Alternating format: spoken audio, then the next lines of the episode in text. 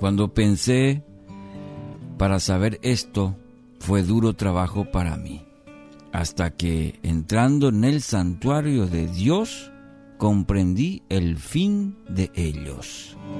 Salmo 73, versículos 16 y 17. Título para hoy, La crisis del justo. El salmista estaba pasando una crisis, estaba hundido en una crisis de fe que seguramente también ha tocado nuestras vidas en algún momento de nuestro peregrinaje. Siempre menciono o estamos en una o acabamos de salir o nos vamos a enfrentar eh, momentos de crisis de fe en nuestra vida. Quizás su eh, depresión, me refiero al salmista, vino en momentos de una prueba intensa en su vida espiritual. Quizás se vio envuelto en alguna experiencia eh, de sufrimiento, de persecución en la vida del salmista, y producto de su deseo de honrar a Dios. Esto es fundamental, el deseo que tenía el salmista de honrar a Dios, pero había circunstancias en su vida este, que hacían que ah, también enfrente una crisis, una crisis de fe.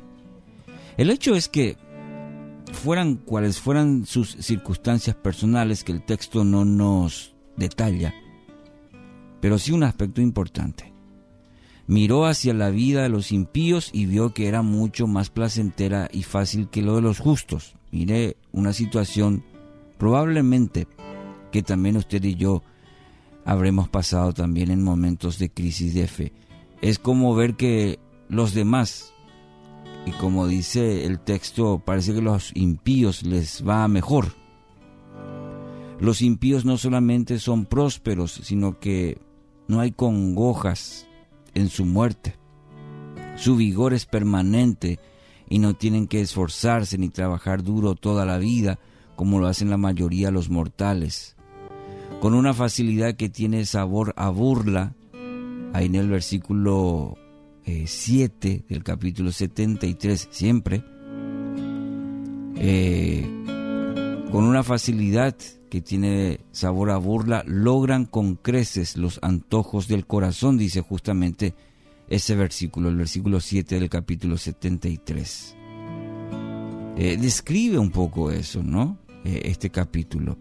Parece que a los impíos les va, les va mejor. Como si esto fuera poco, el salmista dice, también se mueven por la vida con una arrogancia intolerable, haciendo alarde de su situación y despreciando a los que luchan día a día por subsistir. Este es el panorama eh, que presenta el salmista en esta, parece, situación de crisis de fe que estaba afrontando.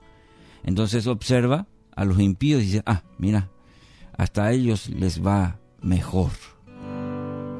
Entonces, ¿cómo no iba el salmista a entrar en una en, en crisis? Cuanto más meditaba este asunto, le producía más indignación.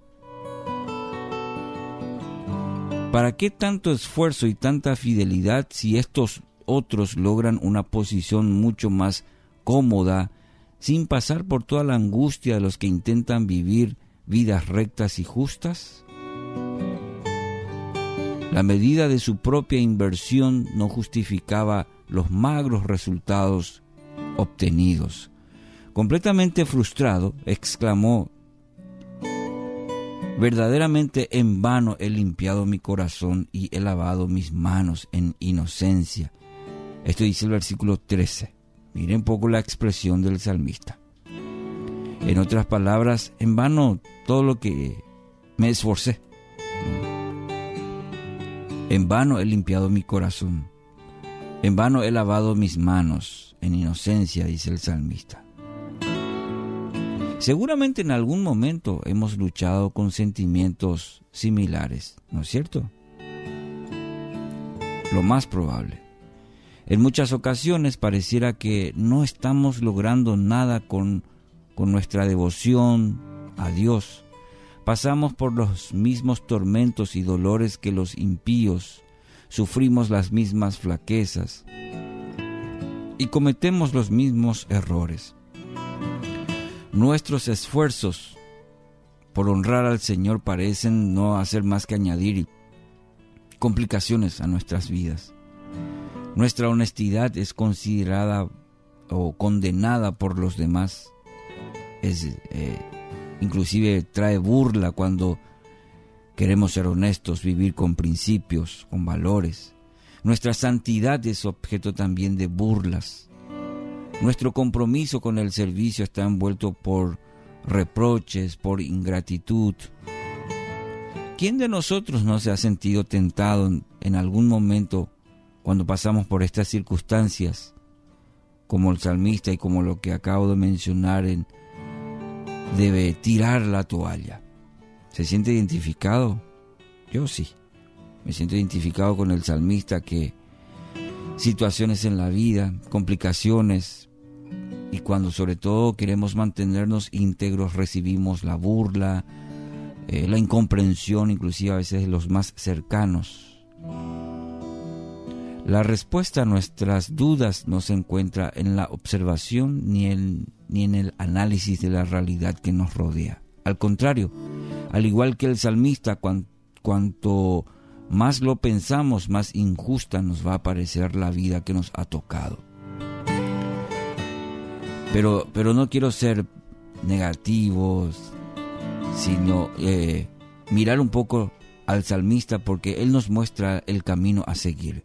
El salmista en medio de toda esta situación, que es importante reconocer que sufrimos, que nos dolemos, que muchas veces no entendemos, como dice el salmista, pero el mismo salmista también nos muestra el camino a seguir, mi querido oyente. Y está en el versículo 17. Eh, Entrando en el santuario de Dios, comprendí el fin de ellos, dice el mismo salmista que había declarado que no entendía que estaba pasando por situaciones tan difíciles en su vida.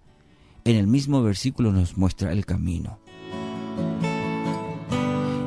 entró al santuario de Dios. Allí, en la presencia del Señor, entendió que su perspectiva de vida estaba seriamente limitada por su condición de hombre, de ser humano, y Dios lo llevó a otro plano, el plano de las cosas eternales, ahí en presencia de Dios, en intimidad con Dios.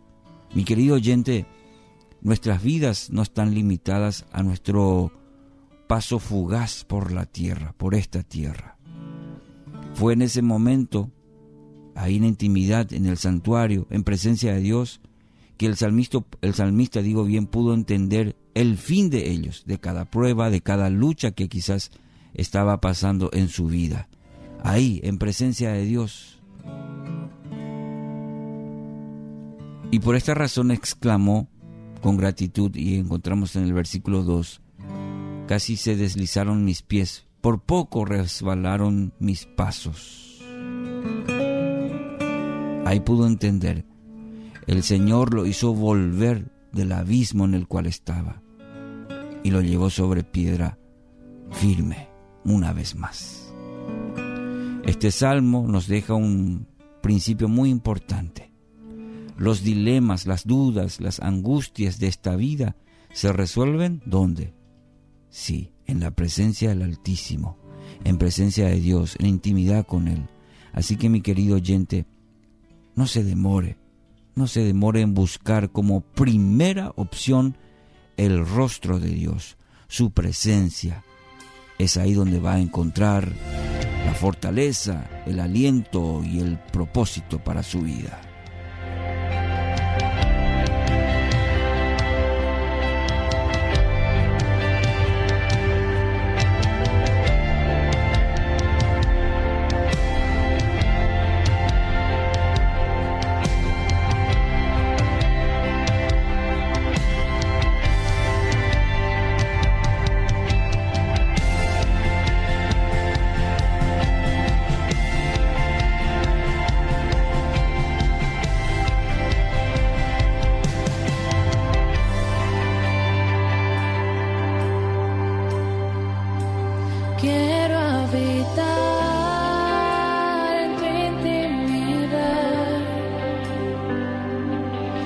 donde sé que te voy a encontrar.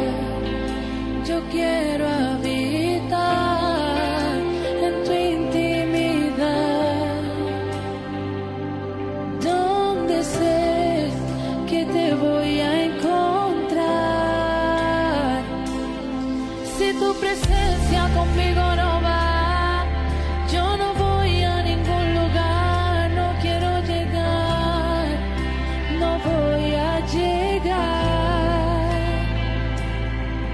tu presencia